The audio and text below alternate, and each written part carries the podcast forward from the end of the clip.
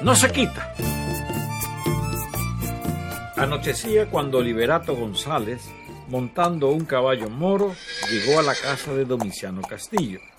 En el portal, además del jefe de la casa, se encontraban su esposa Concepción y sus dos hijas, Gerardina y María, de 17 y 19 años respectivamente. Después de amarrar la bestia en un árbol cercano, el hombre del pedregoso se acercó al portal. Buenas noches, saludó el visitante. Buenas noches, respondió un coro de voces. Liberato, quien cifraba los cuarenta años, se mantenía soltero y andaba en la búsqueda de una muchacha con quien casarse. Era bien parecido, tenía tierras y ganado, pero circulaba el rumor de que su madre no encontraba a nadie aparente para su hijo, por lo que había acabado con todas las relaciones que Liberato había iniciado. Esa mañana, mientras Concepción y sus dos hijas tendían la ropa que habían lavado en la quebrada, conversaban sobre la visita de pretendientes. Hoy es sábado y lo más seguro es que el Lato venga a pasearle a María, dijo Gerardina mirando a su hermana.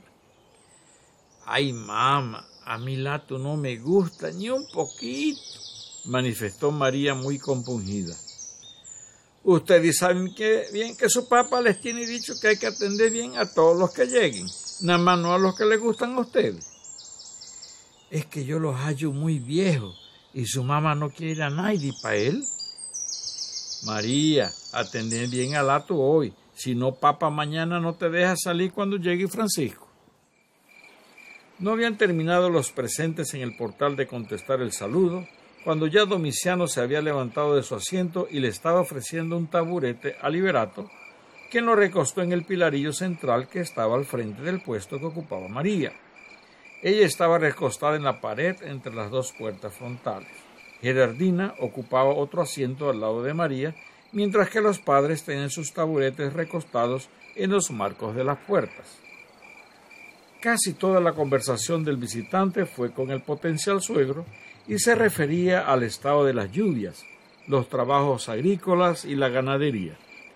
El único tema que permitió la participación de las muchachas fue cuando se habló de la fiesta patronal del Muñoz que sería durante el San Juan a finales del mes.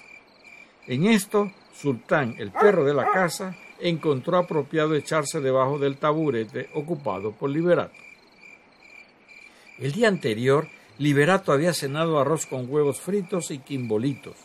No sabía qué le había caído mal, pero todo el día había pasado lleno de gases y los mismos no olían a flores. Él era consciente que los peos que calentaban el trasero y que producían cierto ardor al momento de salir eran los más hediondos. Esto le preocupaba y lo tenía un poco nervioso. Para acomodarse mejor en su asiento, Liberato se movió y sin poderlo evitar sintió que un peo silencioso se le había escapado. Prontamente, los presentes en el portal sintieron la molestia en las narices y la mamá molesta se dirigió al perro. Sultán, no se quita de ahí. Al escuchar a la potencial suegra, Liberato sintió un gran alivio, pues Sultán había sido declarado culpable de los malos olores. Sobre la fiesta patronal, Librada preguntó, ¿Y quién va a tocar la fiesta este año? Oí decir que la va a tocar Juan Antonio Jaén, contestó Liberato, mientras hacía ahora en forma voluntaria otra descarga. Juan Antonio Jaén era un afamado acordeonista también originario del vecino pueblo del Pedregoso. Cuando los gases del segundo peo inundaron las narices de los presentes, Concepción volvió a increpar a Sultán. Sultán, le dije que se quitara de ahí.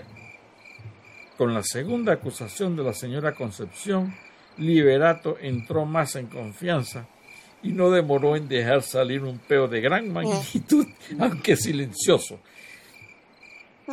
cuando las dos muchachas, que eran las más cercanas al visitante, empezaron a protestar por la hediondez, la madre, casi gritando, regañó a la mascota. Sultán, no se quita de ahí. ¿No ve que el liberato lo va a cagar?